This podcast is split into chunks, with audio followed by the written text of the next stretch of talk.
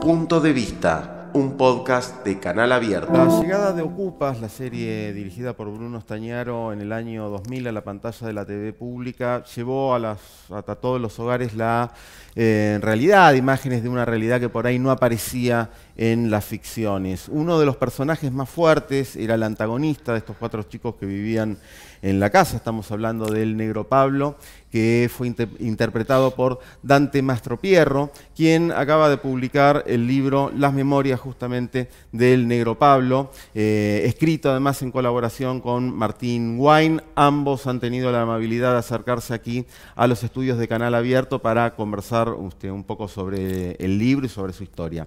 Bueno, en principio muchas gracias por, haberse arrimado. Gracias a ustedes. gracias a ustedes por haberme invitado también. Bien. Eh, bueno, ¿Qué fue lo que te llevó a, esto, a plasmar un poco tu historia en, un libro, dejar esta especie de legado? ¿Qué pasa? Que lo que me llevó, o sea, a hacer este libro es que yo siempre cuando me pongo a conversar con gente así, siempre saco algo. Siempre, capaz que vos hiciste una cosa y me recordó algo que pasó en mi infancia o lo que pasé donde yo viví y salgo con una historia que a muy poca gente le pasó o no le pasó o no la conocen. Muchos me dicen que yo estaba corte de una película, no, esto no es ninguna película, lo que yo te estoy contando es real. Entonces había gente que me decía, che, con todas estas historias, dice, hay gente que no la conocen, porque de verdad hay gente que no la conocen. A lo mejor que hasta vos que leíste el libro, ¿Tuviste? No, yo este, mucho tiempo pensé que realmente eras un delincuente así como el negro Pablo. Pero vos leíste el libro y viste las historias que hay y jamás pensaste algo así. Y me, me decían, bueno, ¿por qué no haces un libro? No, no escribís? Hay gente que capaz que le va a interesar leerlo, más que tenés un poquito de que ya sos, la gente te conoce. Comenté con Bruno también Estañaro, y él me dijo, bueno, me dijo, sí, sí, tengo ganas, le dije. Y sí, me dijo, porque vos tenés historias muy fabulosas, como la de los ovnis y esas cosas que, que son cosas reales, no es cosas que yo estoy inventando. Y bueno, mandó acá a Martín y me dijo, te voy a mandar a un muchacho que escribe y bueno, vos le redatás y, y empezamos a hacer el libro. ¿Y vos, Martín, cómo fue el laburo? Digo, ¿vos lo conocías a él? No, yo había visto Ocupas, obviamente. Lo había visto de, entrada en, cuando se dio en Canal 7 y después en, los distintos canales. Obviamente conocía toda la historia. Eh, Bruno cuando me llamó me dijo, estuve con Dante, me contó un par de historias que están buenísimas. Eh, ¿No le das una mano con el libro? Le dije que sí. Obviamente viniendo de Bruno también venía con sabiendo que eran historias buenas. Eh, si él me decía que eran historias buenas, eran buenas. Así que nos juntamos los tres en un momento y después empecé a juntar con Dante y ahí empezó a, salir el material. ¿Y cómo fue el laburo? Porque el libro está escrito además muy, eh, digo yo, conociendo, digamos, al personaje o escuchaba la voz de, Dante hablando con el pum, pam, pum, este, con ¿Cómo fue plasmar, digamos, darle la estructura literaria, pero sin perder la cosa más coloquial? Y ahí la idea fue más que nada eh, mantener la voz de él eh, todo el tiempo, que no se perdiera en ningún momento, al mismo tiempo que lo anecdótico, tratar de, encontrarle una forma a esto, digámosle literaria, que, funcionara dentro de un libro, uniendo esas historias y de alguna manera puliendo también eh, a personas que él va nombrando y, transformarlas en personajes, lo que no quiere decir que no sea todo, todo, todo lo que está ahí real. Eh, y todas las historias son, fueron así. Después hubo que armar el rompecabezas, básicamente. Eh, y darle esto, que funcionara como capítulos y que no fuera, que fuera material de lectura también, más allá de conocer las historias. Que las historias son todas muy buenas, pero que además, y también tratar de, tirar un poco de, del hilo de, de, las historias más conmovedoras, porque, bueno, un poco, esto veníamos charlando también bastante con Dante, que él quería como, él, él me contaba historias que estaban todas, eran entre dramáticas, divertidas, fabulosas, todo junto. Eh, y al mismo tiempo yo veía ahí como un, trasfondo de ternura muy interesante, de la mirada de un pibe, de un joven en ese mundo. Y bueno, entonces las preguntas o todo lo que fui tratando de sacar, después pasó a formar parte de, este material. ¿no? Hay una cosa ya llegando al final, cuando viene, porque digamos, lo de Ocupas por ahí son, son unos capítulos, hasta que llegamos a Ocupas hay un montón de historia de tu infancia, adolescencia, tu primera adultez. Eh, pero ya después lo de Ocupas decís algo así como de lo de actuar, y algo así cito de memoria, pero es eh, yo actué toda mi vida en realidad. ¿Cómo, ¿Cómo fue ese actuar de toda la vida? Lo que pasa que es como que uno se pone en el lugar de una persona y otro se pone en el lugar de otra, ¿no? Yo, al no tener mi madre, como ya comenté un montón de lado, eh, para sobrevivir acá en este mundo y más donde yo me crié, tenés que actuar todos los días. ¿Me entendés? Yo me levantaba y tenía que pensar qué tenía que hacer hoy para poder sobrevivir, para ver qué iba a comer, o porque ya me estaba quedando sin zapatilla. ¿Me entendés? Sí. Y bueno, y era una forma de, mi vida. Eh, para mí, mi vida era una actuación. Actuar para poder sobrevivir. ¿Entendés? Entonces era como que yo estaba en otro ritmo. Como que yo le dije también en una nota que cuando yo perdí a mi madre, tenía 15, 16 años, a mí no me importaba nada. A mí si vos me metías un tiro y me matabas, me hacías un favor. ¿Entendés? Pero eso lo sé yo, pero después cuando fue pasando el tiempo, después que me formé de una familia, ahí después uno ya baja un cambio y se mete a otro ritmo de vida, ¿me entendés? Entonces ya uno tiene un trabajo como el que tengo, y de paso le mandamos un saludo a todos los pibes cuando lo vean, porque si no van a decir, eh, nunca mandan un saludo. Y formás una familia y ya después ya tenés otro ritmo de vida, ya dejás de actuar para sobrevivir, porque ya estás sobreviviendo. Tenés un trabajo, tenés una familia, te dedicas a otra cosa, siempre sale algo. Pero cuando no tenía nada, tenía que actuar todos los días para sobrevivir. Porque actúas de bueno, actúas de malo y actúas de lo que te venga. Y si tenés que actuar de loco, también actúas de loco. Sí, eh, después de, eh, y haces alguna referencia, que después de Ocupas te vuelven a convocar, eh, creo, para tumberos, para el, este, para el marginal también. Eh, ¿cómo, ¿cómo, fueron esas historias? Porque yo creo que no volvió a haber una cosa tan realista como, como Ocupas, creo, no te digo nada nuevo, pero creo que todos cuando volvemos a ver por enésima vez el beso de Judas, que es el capítulo, el famoso del, del Mascapito, llega ese momento y no, sabiendo cómo va a terminar, no podemos dejar de sentir esa incomodidad, ese miedo, eso. ¿Cómo, que había viste esas ficciones de, eh, de esta como otra realidad que, que se sucedieron?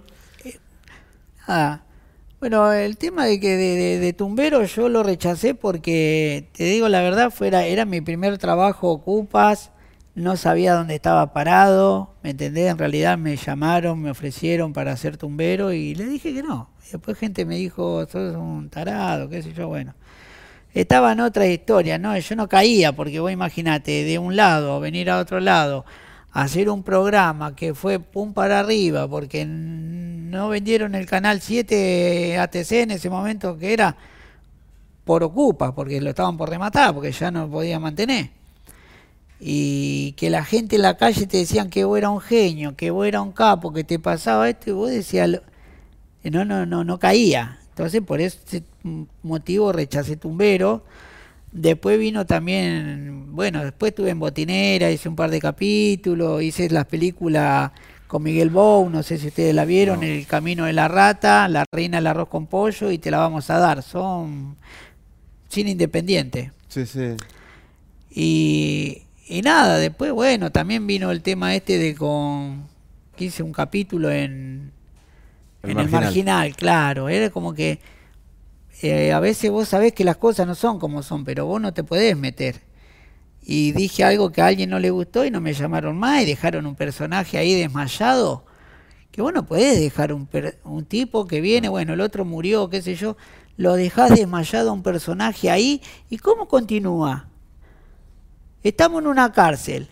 Está bien, pasó lo que pasó, eh, quisimos verduguear a un guacho, pero eh, si vamos a la realidad, bueno, ahora vos me pegaste a mí, saltaste por este, ahora yo quiero pelear. Es la triste realidad de lo que pasa en una cárcel. Si vos no lo sabés, no es mi problema. Yo lo sé. No, porque estuve en la cárcel ni nada, pero porque yo me crié en un pabellón abierto. No estoy haciendo apología de la delincuencia, nada, pero si vos vivís en un barrio picante es lo mismo casi. ¿Me entendés? No te estoy diciendo que quiero matar al personaje ni nada, porque no, no, no, no, estamos hablando de una pelota. Pero aunque sea, dale más continuidad, no lo dejé ahí tirado. ¿Y qué pasa con un preso que quedó ahí tirado por una pelea que hubo interna? O hacelo refugiado, dale continuidad, dale algo. Y a veces, viste, te, te molesta esas cosas de que no, no, no pongan realismo. A veces es que la gente dice, no, como ocupa, no, y porque había más realismo que otra cosa. Y a la gente le gusta eso. ¿Me entendés? Porque hay, hay, hay programas que tienen rating que tenían en el tiempo como que la gente le gustaba ver mucho esta Policía Nación. Porque veía que ahí no había muchas cosas inventadas, algunas sí, algunas no. Era la realidad de lo que pasaba. Y al ponerle un poco realismo, ahí la gente vio que Ocupa le gustó el cambio de, de los personajes, hablar, el tema callejero, el dialecto. Bueno, ahí vos fuiste una cosa, lo, contás en el libro, que fue bastante central también tu aporte a lo que fue el guion de Ocupas, de, che, esto no funciona así en la calle, che, este tipo hablaría así. Claro, claro, porque vos te estás dando cuenta, si vos no conocés del sistema, eh, no, vas a, no vas a escribir algo como, como tiene que ser, porque obvio, no lo conocí, no lo viviste pero acá está yo, papá, te puedo decir cómo son las cosas, más o menos, porque todos los días aprendo algo nuevo.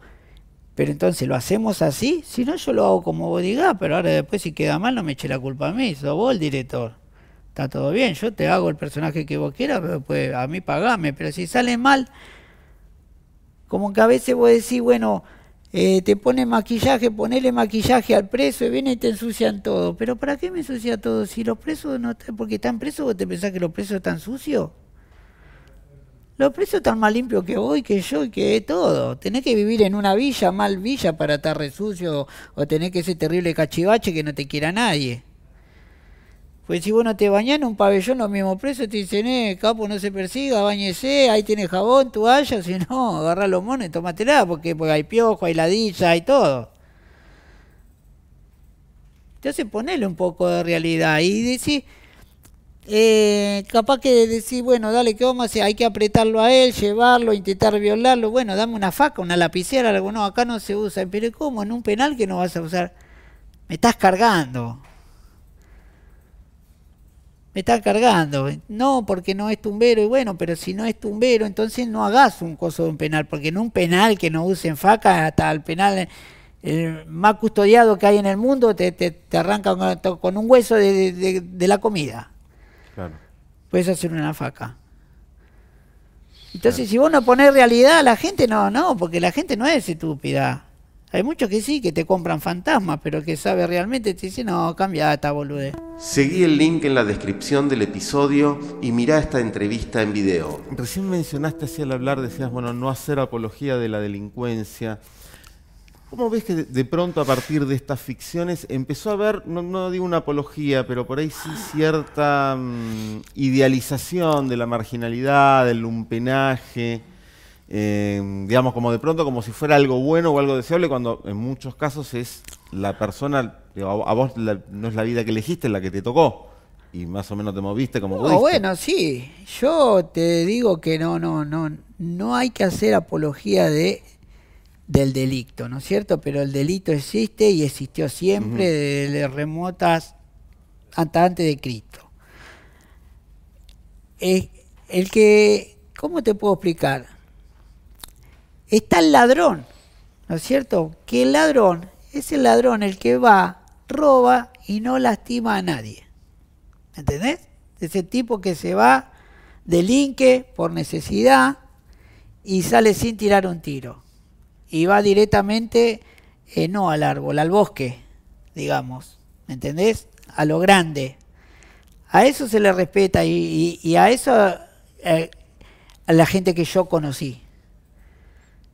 ¿Me entendés? Eh, no, no, no, no, no hago apología a todos estos ratas que andan ahora, no, ni a palo, a todos estos ratas lo tenés que eliminar, tirarle ray, algo, si, si va vos con una criatura, una señora, una mujer, y, y, y no le roban, le, ratean, la rata. ¿Me entendés? No, con eso no estoy de acuerdo. No estoy de acuerdo y gente que, que existen ladrones no están tampoco de acuerdo con esas cosas. No están de acuerdo con esas cosas. ¿Te imaginaste en algún momento estas mismas historias? Porque hay historias, este, son en, lugares, digamos, muy complicados, en Villa Los Álamos, en, Quilmes, este, bueno, este, también eh, después acá en La Boca, todo. Pero hay historias que no son, o sea, están las historias de los que se cagan a trompada, lo, el otro que sale a afanar, pero hay otras historias que van por otro lado, quizá mucho más luminoso, por así decirlo. No sé, historias de ir al campo a cazar o a pescar, eh, fiestas, este, historias de fantasmas, historias sobrenaturales contás acá también. No, sí, pero porque son cosas que me pasaron. No, digo, ¿te imaginas también esto convertido o estas historias convertidas en ficción? Y ya me dijeron un montón de que no me lo decís vos, ya me lo dijo y también me lo acaba de decir un compañero de, trabajo que estuvo leyendo unas historias. Me dijo, prácticamente con todo esto vos podés hacer una película. Tranquilamente, sacá varias partes de acá y haces una película. Sí, le dije, bueno, a lo mejor algún día hay alguna oportunidad de alguien que la quiera hacer. Eh, pero estaría bueno. Pero porque estaría bueno porque yo sé de lo que yo estoy hablando. Yo, todo lo que vos leíste ahí, ahí no hay nada inventado. Y hay muchas cosas que está con la crudeza que yo se lo conté a él y no quisimos cambiar nada porque es así. ¿Quedó mucho afuera? Queda afuera cada vez que hablamos, quedan afuera cosas porque surgen historias nuevas. Historias hay un montón. Lo que pasa es que tampoco era la idea hacer esto como un raconto solamente de, buenas anécdotas. Era como encontrarle como un punto ahí medio de equilibrio entre todo. Y ahí es donde también le pusimos el punto, ¿no? Como para terminarlo con, con estas historias. Eh, pero sí, hay un montón de cosas que podrían ser parte de, de no sé, de una reedición, no importa, pero el libro es este y es el que nos gustó como quedó y, y nos pareció que, que, estaba lo más cerradito para eso, para combinar sobre todo, para combinar un poco de esta crudeza y combinar eh, la parte más literaria de personajes. Y, Dios quiera que si sale todo bien, ojalá podamos seguir contando más historias reales. una cosa que me, me llamó la atención, que no, me, me, costó anclarme, salvo en el momento de Ocupas, que me acuerdo porque nada, es el año 2000, pero después cuesta por ahí encontrar un anclaje temporal de, bueno, esto en qué año pasa, cuando... Em, hay como una desconexión o, no hay una incidencia de lo que es la realidad, por decirlo, digamos, con comillas, con todo. Em, ¿Cómo ha sido por ahí la relación tuya y de los lugares donde has vivido con los grandes aconteceres del país? ¿En qué sentido me decís vos los grandes Claro, digo, acá han pasado gobiernos, ha habido estallidos, ha habido de todo, y acá pareciera no tener eh, impacto, como que fueron... Claro, ¿sabés lo que pasa? Que es otro, es otro mundo, la gente ahí vive otro mundo. En esos barrios la gente se, se maneja ahí. Hay un montón de gente que que yo traía a pibes de ahí para pasear acá en el centro y no conocían el obelisco. ¿Entendés? Lo que yo te estoy contando y hasta ahora también. Porque se mueven en ese sector de provincia y bueno, y viven la realidad, porque aparte estás acostumbrado, porque si vos te decís, bueno, acá la gente te dice, uh, no te alcanza para el pan, no te alcanza para esto, no te alcanza para lo otro, pero vos estás acostumbrado que con cualquier gobierno que esté, igual te faltaba algo siempre, ¿me entendés? Siempre te faltaba algo. Y, nada, pero estás acostumbrado porque ahí entre pobres se ayuda. Entre pobres se ayudan. Tenemos eh, dos paquetes de harina, uno hace las tortas fritas, el otro hace mate cocido, o el otro hace mate. Y nada, tiramos las cartas y comemos lo que hay, y somos lo que somos y estamos lo que estamos. Es como la vez pasada yo estaba hablando con él en otra entrevista que tuvimos, vos cuando entras a la casa de un pobre, el primero que te pregunta al pobre es si comiste y te va a ofrecer, si tiene un guiso, te va a dar un guiso, si tiene mate, te va a dar mate, y, o lo que tenga lo va a compartir. Es otra, es otra realidad que si vos no la viviste no, no, no puedes ¿Me entendés? Porque vos, si yo te digo, eh, vení, capaz yo he dicho a gente, vení, vamos a hacer un brasero y vamos a prender un fuego, y no sabe cómo hacer un brasero o cómo prender un fuego. Yo tenía 13 años, 12 años, ya ya sabía. O sabía prender un calentador a querosén para cocinarme, para irme al colegio. Hoy un pibe de hoy no lo sabe, no lo conoce. De acá, o de, o de, de gente media, pero de gente que vive en un barrio humilde como el que me crió yo, sí lo saben. Es otra realidad, es más crudo, te golpeas más. ¿Me entendés? Por eso después empezás a valorar ciertas cosas mucho más a medida que te van pasando las cosas. Sí, y en esto terminás, eh, digamos, con el comedor eh, eh, pancita llena, corazón contento. Claro, pancita llena, corazón contento, que está de la boca, claro, claro, claro, porque Ponele, nosotros cuando mis pibes eran más chicos le dábamos la merienda a los chicos en el patio, ¿no? Y están los nenes se quedan porque saben que a mí me pasó, yo iba a las casas de mis amigos y cuando iban a tomar la merienda me quedaba porque sabía que los padres también me iban a dar la merienda a mí y capaz que mi casa no la tenía. O no la tenía porque mi vieja no estaba, estaba trabajando todo el día y yo no tenía ganas de irme a hacerme algo o porque tenía que cuidar el gas, qué sé yo. Y me ha pasado a mí, y después como que la vida te repite las cosas. Entonces vos decís, che, estos pibes se están quedando, no, porque tienen que ganar. Y entonces hacía la merienda para todo, amasaba unas tortas fritas, como todo pobre. Y después, bueno, implementamos lo de la comida y así surgió Pancita Llena, Corazón Contento. ¿Por qué pasó? Se llama Pancita Llena, Corazón Contento. Porque mi señora también la pasó. Mi señora viene del mismo barrio, ella era hermana gemela eh, la, le dieron a dos señoras para que la cuiden, que vivía, la separaron. Una la criaba una señora porque no, la abuela no la podía tener y a ella la pusieron enfrente del cementerio de Espeleta, otra persona que vendía flores y todas esas cosas. Entonces la mandaban a vender flores ahí enfrente del cementerio, la gente, ¿no es cierto? Porque tenían florería y todas esas cosas. Y después le daban una Coca-Cola al mediodía para que descanse y un sándwich. Obvio, después tenía vivienda, todo, porque la gente la estaba criando. Entonces mi señora, ¿qué decía? ¿Viste? Cuando vos día tomaba la Coca-Cola, comía el sándwich, lo que sea, entonces decía pancita llena, corazón contento.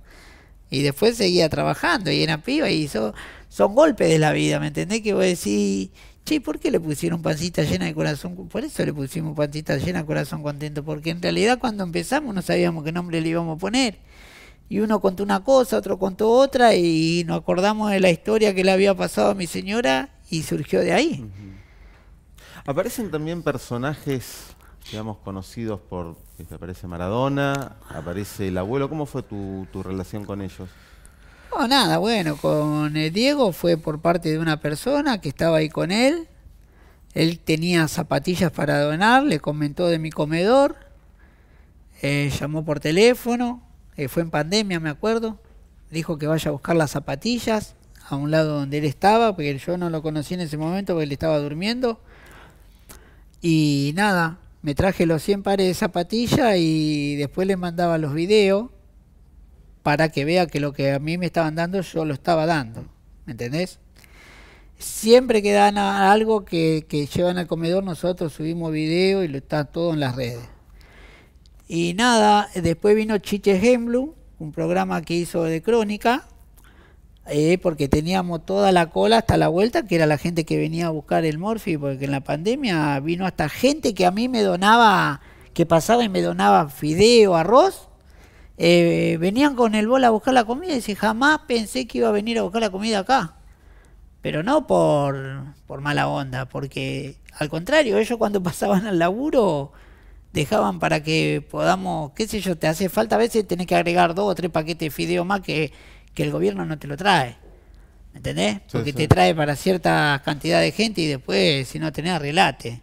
Total, yo me voy y tengo. ¿Me entendés lo que yo te quiero decir? Y bueno, ahí dijo, mirá el comedor de donde está. Y bueno, ahí tuve la oportunidad de que hice una llamada virtual y pude, todavía tengo la captura de pantalla, porque encima yo me fui a buscar algo a mi casa y estaba solo en mi casa. Y llama y aparece Diego. Y le digo, qué loco, porque no había nadie para que me crea que estaba hablando con Maradona. Y digo, ¿y ahora ¿cómo le hago creer a la gente que estuve hablando con Dios? Le digo. Y se reía del otro lado, porque llamó para agradecer, que vio que nosotros hacíamos las cosas bien, que en realidad le dábamos a la gente.